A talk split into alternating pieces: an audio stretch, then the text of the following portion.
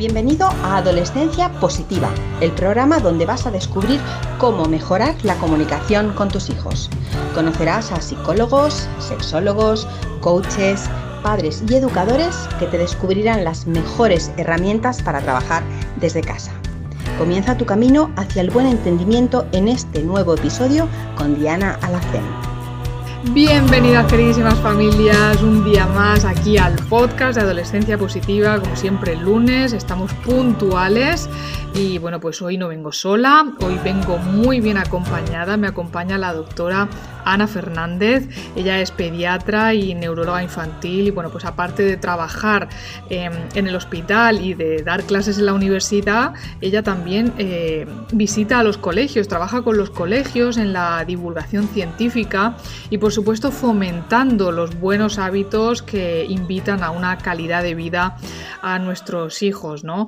Em, es verdad que desde pequeñitos tenemos que aprender a cuidar nuestro cuerpo, es la mejor forma de mantenernos sanos ¿no? y de, por supuesto, dar ejemplo a nuestros hijos y, de prevenir enfermedades, minimizar eh, la repercusión que puedan tener en sus vidas las adicciones. ¿no? Y bueno, pues precisamente eh, Ana Fernández eh, colabora con un programa gratuito también de innovación educativa de Stay Healthy, que además es impulsado, ha sido impulsado por la Fundación Quirón Salud y que se trata de un programa, os lo aviso porque podéis visitarlo, ¿vale? Porque es totalmente gratuito.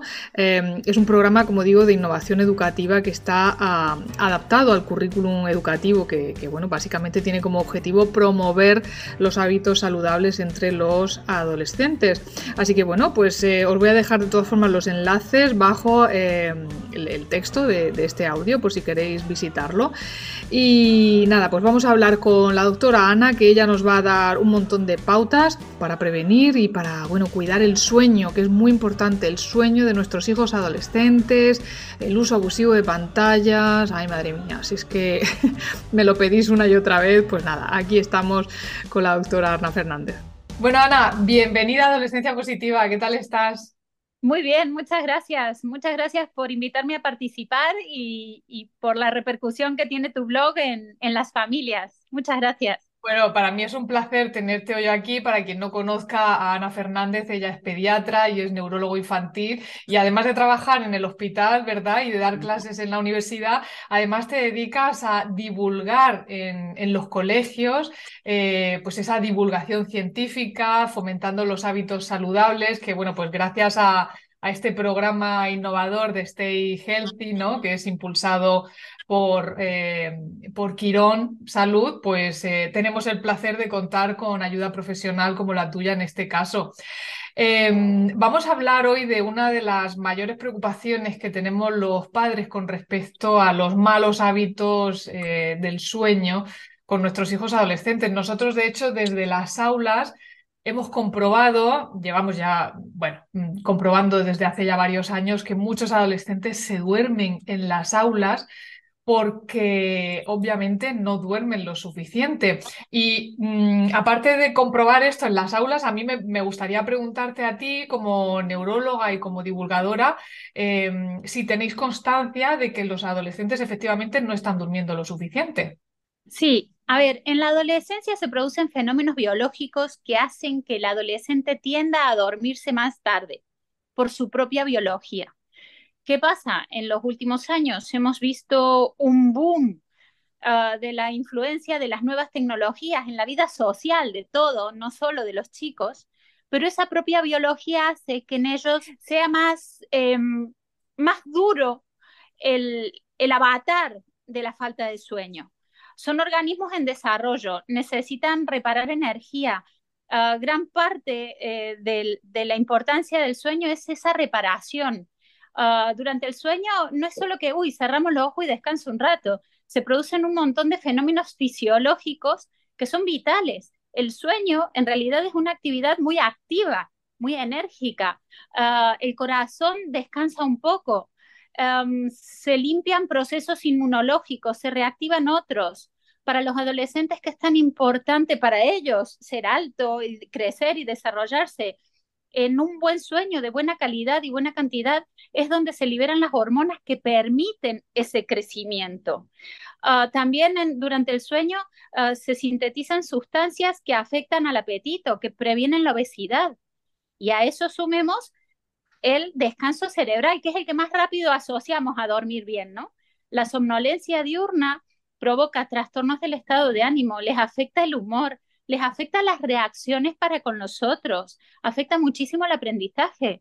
Eh, nosotros hemos visto en la consulta un aumento sustancial de, consulta por otra patología y lo que hay de base es que están durmiendo mal. Se duermen tarde, se duermen activos, se duermen pocas horas. Mm, la hora en la que empiezan los colegios, pues para tener actividad social, es pronto. Entonces son todas cosas que afectan al desarrollo del adolescente y de los niños. Es, es, una, es un problema de salud mundial. O sea, por desgracia no, no podemos cambiar eh, el horario de los colegios, quién sabe si algún día, ojalá. Eh, pero sí que es verdad, y por lo que me consta, eh, se produce un cambio en el ritmo circadiano de los adolescentes, que se, les entra más el sueño más tarde que a los adultos, hay, hay un pequeño cambio. ¿Esto es cierto o...? Sí, su sistema biológico, a ver, todos somos personas el tema es que los niños no son adultos en miniatura y los adolescentes están en un periodo de transición súper importante. A mí muchas veces en la consulta me dicen, ah, pero mi papá está con el móvil hasta tarde. Ellos tienen que llegar a entender que la influencia de la luz a la hora de sintetizar melatonina es diferente en un adulto que en un adolescente. A nosotros adultos nos hace menos daño a la hora de despertarnos. Pues ¿por qué? Pues porque nuestro reloj biológico ya es diferente, está más acompasado. En ellos influye un montón. Las nuevas tecnologías eh, afectan de dos modos principalmente súper importantes al sueño. Uno, la emisión de luz. La luz hace que no sinteticemos melatonina en el horario adecuado y en la cantidad adecuada. Y eso hace que la inducción del sueño sea más tarde y de peor calidad. Y después está lo que sería una especie de encendido social. Tú estás en la red social, están contando algo súper guay. Vienen tus papás y te dicen, apágalo, apágalo, apágalo. Vale, buena onda lo pagas, pero en tu cabeza queda ese run run, ese run run que te genera ansiedad, ansiedad de qué está pasando y qué me estoy perdiendo, ¿no? Entonces, todo eso hace que también el descanso sea de menos calidad. El tema es que a la edad adolescente no puedes imponer tienes que lograrles transmitir el porqué y que ellos se sientan dueños de esa decisión. Sí, em, eso es lo que te iba a preguntar a continuación, ¿no? Que muchas veces eh, los padres mm, queremos que dejen los móviles. Mira, precisamente ayer una mamá me decía que su hija ya de 18 años, que supuestamente, bueno, es mayor de edad, si realmente tenía que seguir controlando el uso del móvil por las noches, porque, bueno, la excusa que casi todos los adolescentes dan es que necesitan el móvil para poner el despertador, cuando todos sabemos que existen despertadores eh, de toda la vida, ¿no? Y no es necesario eh, tener el móvil dentro de la habitación. Pero claro, cuando llegamos a esta edad, que nuestros hijos ya cumplen los 18 años, em, nos vemos ahí en una tesitura de decir, bueno, eh, ¿qué hacemos? ¿Seguimos controlándole esto o le dejamos que, bueno, se haga responsable de sus propias decisiones? Es cierto que cuando los adolescentes tienen el conocimiento del por qué le hace daño el uso del móvil, muchos mm, responsablemente lo dejan fuera de la habitación, pero también esto es un poco como sucede con el tabaco o el alcohol. Están más que informados, saben que fumar no es bueno, beber alcohol tampoco, y aún así lo hacen.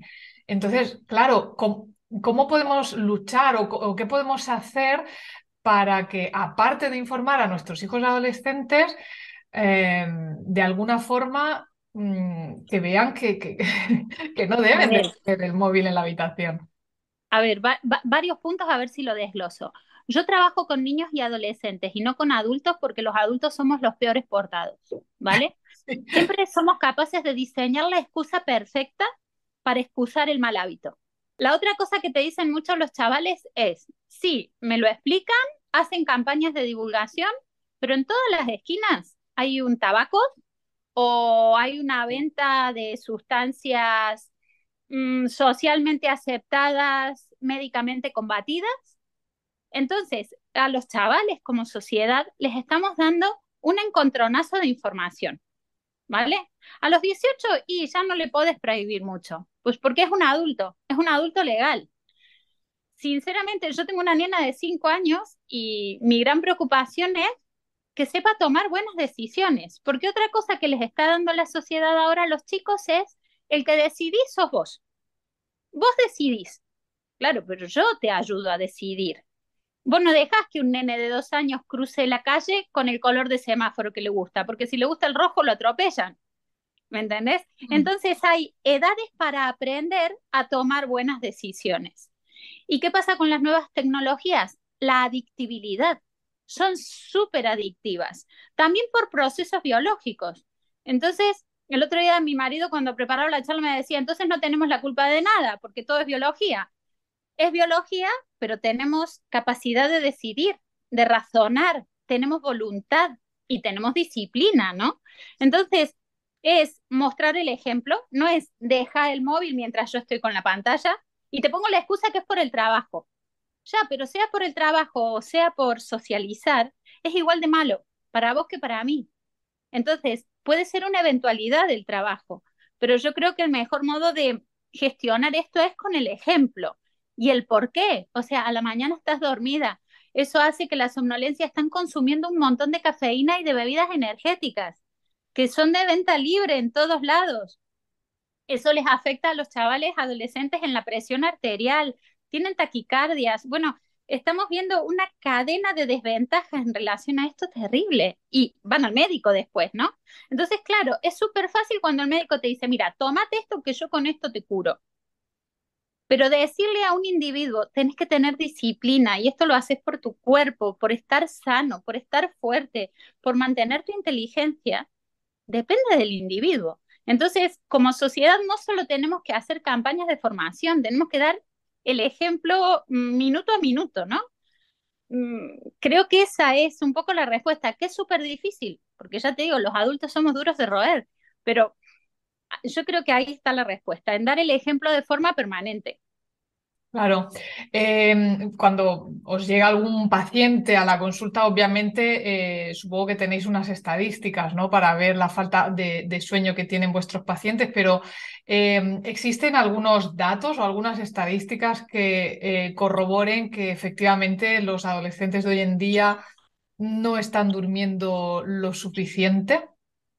Sí, a ver, la Academia Americana tiene muy buenos datos y también aquí en España la Asociación de, Patología de Sueño tiene datos que avalan eso. Hay una caída de rendimiento académico, hay un aumento de las consultas por patología de sueño. Eh, a raíz de la pandemia se han estudiado muchas más cosas que vinculan el sueño con el estado de ánimo y, y sí, hay datos que avalan esto el aumento de las consultas por patología de sueño y por problemas de aprendizaje es mm, francamente importante. Y muchas veces cuando haces la anamnesis, anamnesis llamamos a todas las preguntas que rodean al diagnóstico de una enfermedad, te encuentras que los adolescentes están durmiendo 5 o 6 horas. El 80-90% de los chavales en España tienen un dispositivo, una pantalla en su habitación, sea el televisor o sea el móvil. Eh, es verdad que hay estudios que dicen que la televisión y el móvil influyen igual en cuanto a la luz, pero ah, es mucho más perjudicial a la, hora de dormir aquel dispositivo con el que interactúas por ese encendido social del que hablé hace un ratito, ¿no? O sea, al final me quedo pensando, o si es jugar, porque muchas veces te dicen, ah, bueno, pero el contenido es bueno. Sí, pero si vos te pones a jugar un partido de ajedrez online, te quedas pensando en la jugada, es tu interacción. Mm, que quién no ha visto una peli un viernes a la noche y no se acuesta igual que si ha estado con la consola, ¿no? Entonces es un poco el contenido, el tiempo, eh, la edad a la que se expone a ciertos contenidos y a X tiempo. Mm, todo eso influye. Después te dicen los chavales, es que todos mis amigos, pues quizás hay que romper el círculo, ¿no? Y decir, mira, tú hasta aquí, y, todos los papás poner más o menos el mismo horario. Pero es difícil, es difícil porque los adultos también tenemos un, horario muy diferente entre los diferentes padres, muy complicado el, punto al que hemos llegado, ¿no? Sí, desde luego, porque además eh, a mí hay algo que me preocupa mucho y es que cuando yo hablo con alumnos eh, que me confiesan, pues eso, que se han acostado muy tarde porque estaban con el móvil y yo les pregunto, pero bueno, pero ¿por qué, sabiendo esto, por qué no dejas el móvil fuera? Algunos me llegan a admitir que que no pueden dormir sin el móvil, es decir, que necesitan utilizar el móvil para que les entre sueño. Eh, suena un poco. porque son adictos, o sea, ya está descrito en el último manual diagnóstico de patología mental, está descrita la adicción a las nuevas tecnologías. Hacen un síndrome de abstinencia, les genera mucha ansiedad perder el objeto al que son adictos. O sea, a nivel cerebral puedes ser adicto al alcohol, a las drogas, a ciertas conductas y a las nuevas tecnologías. Pues porque son siete sustancias las que comandan nuestro sistema nervioso. El tema es hasta dónde las llevamos. Si tú necesitas que te pongan like, like, like, like, like, llega un punto en que necesitas ese like y ya te pueden decir presencialmente que estás guapa, que lo has hecho bien o que eres lista, pero que si no te ponen los 2.000 likes, esos 2.000 desconocidos que no tenés idea quiénes son, es que no te sirve de nada. Y es durísimo llegar a esa pérdida del contacto social real que tienen los adolescentes. Les importa más lo que dicen 1.500 extraños que lo que les dicen sus seres próximos. Y esa es otra de las repercusiones reales que están teniendo las nuevas tecnologías. La pérdida de la realidad, de la realidad. Entonces, mm. es, terrible, mete miedo. bueno, yo quisiera, es verdad que mm, la mejor herramienta siempre es el ejemplo y la prevención, ¿no? Pero eh, ¿Qué podemos hacer si nos damos cuenta de que efectivamente, como bien acabas de decir, eh, nuestro adolescente ya es adicto al móvil, eh, ya necesita el móvil para poder dormirse, no concibe pasar una noche sin el móvil? Hay incluso adolescentes que duermen abrazados al móvil, o sea, en la propia cama duermen con el móvil. Cuando hemos llegado a ese punto en el que eh, proponerle sacar el móvil de, la habitación es imposible porque incluso se vuelven violentos y, no hay forma de hacerlo. Cuando llegamos a ese punto de adicción, ¿qué pasos debemos seguir los padres? A hablar con el médico de familia o el pediatra si todavía está en edad y que se les derive a una consulta de salud mental. En ese punto ya son adictos y hay que intentar revertir esa adicción o por lo menos controlarla. No sabemos hasta dónde son reversibles las adicciones. Entonces, lo más importante es no llegar, no llegar. Eh, todas las academias grandes de pediatría a nivel mundial están estableciendo recomendaciones para evitar llegar ahí. Em, la, la, Academia Americana tiene unas recomendaciones muy interesantes que hablan desde el principio de controlar a qué tipo de contenido acceden y con quién interactúan, por ejemplo, pues porque no nos hemos metido en el tema del bullying eh, por internet, del sexting, a qué están expuestos los chavales, porque no nos damos cuenta. O sea, uno piensa que, bueno, sí, del otro lado hay chavales de su edad. Pues a veces no, aunque se hagan pasar por chavales de su edad. Que del otro lado hay chavales como él, pues no, la globalización nos ha permitido entrar en contacto con todo el mundo, con todas las culturas, con todas las costumbres y con todas las exposiciones. Yo siempre les pongo el ejemplo porque te dicen, eso no es malo. Pues no, no es malo. Un cuchillo es una estrategia excelente para cortar un chuletón, pero no para apuñalar a alguien. Y es el mismo cuchillo. El tema es qué hacemos con ese cuchillo. A nivel médico, las nuevas tecnologías nos han permitido ayudar muchísimo más rápido a muchísimos pacientes. Y sin embargo, pues también podemos usarlas mal, ¿no? Entonces, lo que hablábamos al principio, estar listos para tomar la decisión, dejarte elegir cuando sepas elegir con conciencia, ¿no? Entonces, mm, ver qué contenido, ver con quién lo usan, restringir el horario. ¿Qué pasa? Si tú estás 20, 30 minutos, oye, cuando te lo quitan, pues reniegas un poco, oye, no, déjame un ratito más, pero no te pones agresivo. Lo ves estos chavales que están dos o tres horas a intensidad con una consola conectados con veto a saber dónde, cuando se los quitas, son agresivos, tienen reacciones violentas y los papás te lo dicen. Nunca fue así, nunca gritó, nunca fue agresivo, le ha cambiado el humor, está mustio. Eso también pasa pues porque pierden uh, la motivación en relación a la realidad, ¿no? Después tenemos que asegurar las horas de sueño, si no esto se convierte en un círculo vicioso. Bueno, porque como tengo sueño me relajo un ratito, ¿con qué? Con otro juego. Entonces, eh, al final es un círculo, es un vicio, aumenta el sedentarismo, entonces hacen menos deporte, como haces menos deporte, la fatiga física es menos apreciable, entonces más de lo mismo. Eh, ¿Qué más? Mm, fomentar, fomentar juegos, fomentar actividades. Yo es lo que le digo a los chavales, 14 años, 15, el viernes a la tarde lo tienes que tener libre para ti, para irte a tomar algo, a merendar, al cine, a hacer actividades con tus amigos. Me ha pasado en aulas que sacan el móvil y empiezan entre ellos y yo le digo, oigan, que estoy aquí. Sí, sí, doctora, que estamos hablando de esto. Y de repente dice, pero levanta la mano o ni la levantes. Interrumpíos, dejadme escuchar la voz. Porque la voz, no, le preguntamos por aquí porque nos da vergüenza. No, quiero escucharles la voz porque me transmite vuestra emocionalidad me transmite si la pregunta que me estáis haciendo, me la estáis haciendo por ponerme en un apuro y hacerme pasar vergüenza, o si me la estáis haciendo porque realmente os preocupa, tenéis miedo, o necesitamos el contacto humano. Y otra cosa, enseñarle a los chavales, que yo por ejemplo con mi niña pequeña muchas veces lo hago, haceme una foto, vení que nos hacemos una foto juntas, mira qué bonito lo que vamos a ir a ver juntas, una peli, una muestra, lo que sea. Que sientan que ahí no hay nada oculto, o sea, que el teléfono esté tan abierto como la puerta de la habitación. Tendrán momentos de intimidad, tendrán conversaciones privadas, pues porque es lo que corresponde, pero no porque sepan que están haciendo algo mal, sino por preservar su intimidad, ¿no? O sea, no ocultemos algo que está mal, simplemente respetemos nuestra privacidad, ¿no? Entonces, es, es un trabajo de zapa. Pico y pala, pico y pala.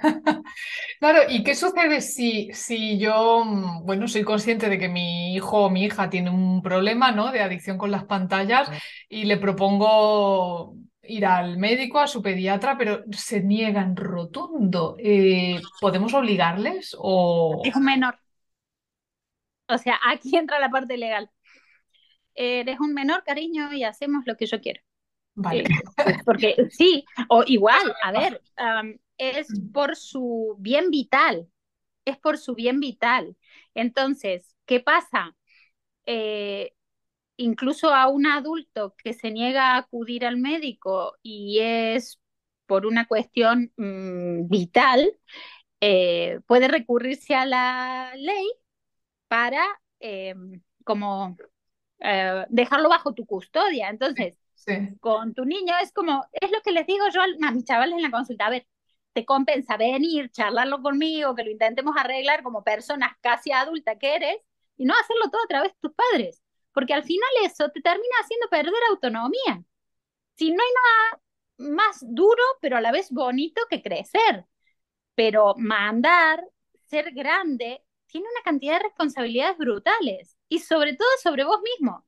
O sea, no te hagas daño, no te hagas daño. Si como mamá veo que alguien le hace daño a mi hija y probablemente me lo como, ¿qué hago cuando la que se hace daño es mi hija, no? Es una cosa a la que le doy un montón de vueltas porque probablemente me tenga que enfrentar a eso cuando sea mayor.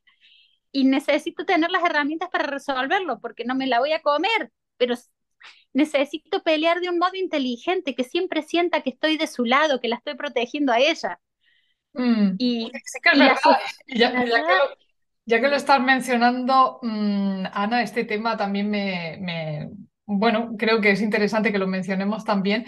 Eh, ¿Por qué las madres con respecto a los padres actuamos de forma diferente? ¿no? Eh, parece que estamos más encima de la educación de nuestros hijos, en líneas generales, ¿vale? Nos tampoco me gusta mucho generalizar, pero sí que es verdad, y lo sé porque, vamos, el 98% de, de la comunidad de adolescencia positiva está formada por madres sobre todo. Entonces, eh, ya que estamos hablando de neurología también, neurociencia, eh, ¿Hay algo en nuestro cerebro que nos hace ser más pesadas que los padres? A ver, yo quiero creer que es la biología. Ah, hemos evolucionado un montón. Ahora los papás están súper involucrados en la crianza, súper. Y aprenden cada vez más y se involucran cada vez más y, y, y lo están haciendo, creo yo, mm, fenomenal. Como sociedad hemos avanzado un montón pero no tenemos que olvidar que tenemos un corazón que late y unas biologías que son las mismas que las de una leona, las de una osa y las de una elefanta. Y que llevamos con esta estructura social de padres mucho más involucrados muy poquitos años si hablamos de evolución humana. Mm. Entonces, yo quiero creer por todo lo que me pasó durante mi propia gestación y durante la crianza, eh, porque hay mamás que no han gestado y son igual de leonas, tienen su, esa misma biología, aparentemente está metido eh, el olfato, parte subconsciente, que hace que reconozcamos a esa cría, aunque, eh, aunque nuestra maternidad venga de diferentes modos, pero una vez que identificamos a la cría, estamos diseñadas para que esa cría sobreviva y esté muy bien. Estamos diseñadas para perpetuar la especie. Entonces, somos muy pesadas porque esa cría, ese pequeño humano, lo tenemos que proteger. ¿Cómo? Pues como sea. Y tampoco es que nos han enseñado a, o sea, las mamás con cada uno de nuestros hijos somos primerizas porque cada uno de esos niños es diferente. Entonces, si tienes tres, pues los tres son distintos y lo que te funcionó con uno es que no te funciona con el otro. Y lo que muchas veces les intento transmitir a los chicos también, las mamás somos personas también y también estamos cansadas. Y en esta misma evolución social pasamos de tener un rol en una casa, estando todo el tiempo pendiente de ellos, a tener muchos más roles que también nos repercuten en nuestro estado de ánimo, ¿no? Entonces, eh, la biología es una cosa preciosa, creo yo que entendemos una milésima parte. Yo siempre digo que a mí la neurología me encanta, es el sistema más mandón. Comanda todo, comanda todo. Y a la vez no lo entendemos. Y a la vez nos hace hacer cosas como súper maravillosas, como los grandes descubrimientos que hay, y cosas pues, muy malas, como las estupideces que hacemos los humanos a nivel mundial, ¿no? Entonces, somos unas pesadas, ¿sí? O sea, yo no voy a negar eso, ni, ni me interesa negarlo, asúmelo. Y si algún día decides ser mamá, vas a ver todo lo que te pasa que explica esto. Nadie nos enseñó a hacerlo. A veces siento que hay menos diferencia entre cómo criaron mis bisabuelos a sus hijos y mis abuelos a mi madre y mi madre a mí que a lo que nos estamos enfrentando ahora, que es a esta globalización, a este me enfado con mi mamá y me encierro en mi habitación con mi móvil. Entonces, no tengo tiempo de decantar ese enfado sola y saber que un poco de razón tenía, ¿no? Ahora me encierro en mi habitación y hay un ordenador que me dice que mm. yo soy la mejor, la más lista, la más buena, la más guapa y que la otra está loca. Mm. Entonces eso no nos permite ah, tener el control de la realidad. Es verdad, no me gustó como me lo dijo mi mamá, pero parte de razón tiene y lo sé. Pasa que a veces hay que dejar que, como cuando agitas una gaseosa, antes de abrirla para decir todo lo que tienes que decir, espera que las burbujas se acomoden, decanten un poquito. Y todo lo que tengas que decir, pues puede ser dicho, pero con menos violencia, sin salpicar, sin agredir, ¿no? Entonces, mm, no, no, sé si, si, lo concluyo. Absolutamente. Absolutamente. Protectoras, creo yo, por biología. Yo creo que nos lo has aclarado bastante y bueno, yo creo que con, con lo que hemos hablado acerca del sueño, del, de, bueno, de la higiene del sueño, de su importancia, de cómo los padres tenemos que educar a nuestros hijos a través del ejemplo y sobre todo de la prevención y por supuesto que llegados el caso, de, una adicción, pues por supuesto acudir siempre a profesionales como tú, ayudarnos de, programas eh, como el de Stay Healthy, que además es gratuito y que todo el mundo puede acceder a él. Así que Ana, muchísimas gracias de verdad por tu tiempo, por tu sabiduría y por haber compartido eh, pues todos tus conocimientos con nosotros en la comunidad de adolescencia positiva. Nada, para lo que quieran, que la verdad es que en la prevención está parte de la salud. Es eso, la, estar sano no está en una pastilla, estar sano está en prevenir, en alimentarse bien, en dormir bien, es que te sientes bien, ¿no? Eh, la medicina puede ayudar, pero lo mejor es cuidar. Estamos diseñados para estar bien, por eso estar enfermos no nos gusta, ¿no? Eh, una de mis mayores preocupaciones ahora es cómo les está cambiando el ánimo a los adolescentes. La adolescencia era la edad del pavo, del pavo ese que se reía todo el tiempo de todas las estupideces que hacía, que te terminaba riendo vos también. Y ahora tenemos críos mustios, tenemos críos envejecidos, tenemos críos preocupados por cosas que no tienen que preocuparse. Yo me reía el otro día con mi mamá porque yo le decía, mamá, yo veía a Claudia Schiffer, a Cindy Crawford y a Noemi Campbell y yo decía, pues son las supermodelos, pues ya, está. No había más, no había más. Ahora a todas las niñas les hacen creer con las pantallas, con todas las chavalas que exponen su vida, que la vida de las otras es perfecta. Y pues no, no es perfecta, te muestran un ratito así de chiquitito mm. de toda su vida, ¿no? Y eso también te influye porque todo dormís pensando que pues, sos la peor de todas.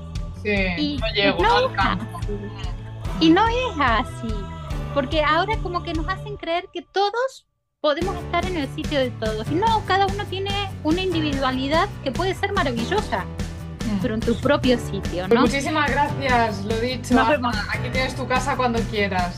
Dale, un abrazo. Un abrazo, chao. chao. Gracias por formar parte de la tribu de Adolescencia Positiva. Esperamos tus comentarios y opiniones sobre este podcast, ya que nos ayudará a seguir con este maravilloso proyecto. Si deseas seguir formándote con nosotros, visita la web adolescenciapositiva.com. Y recuerda, los buenos hábitos formados en la adolescencia marcan toda la diferencia.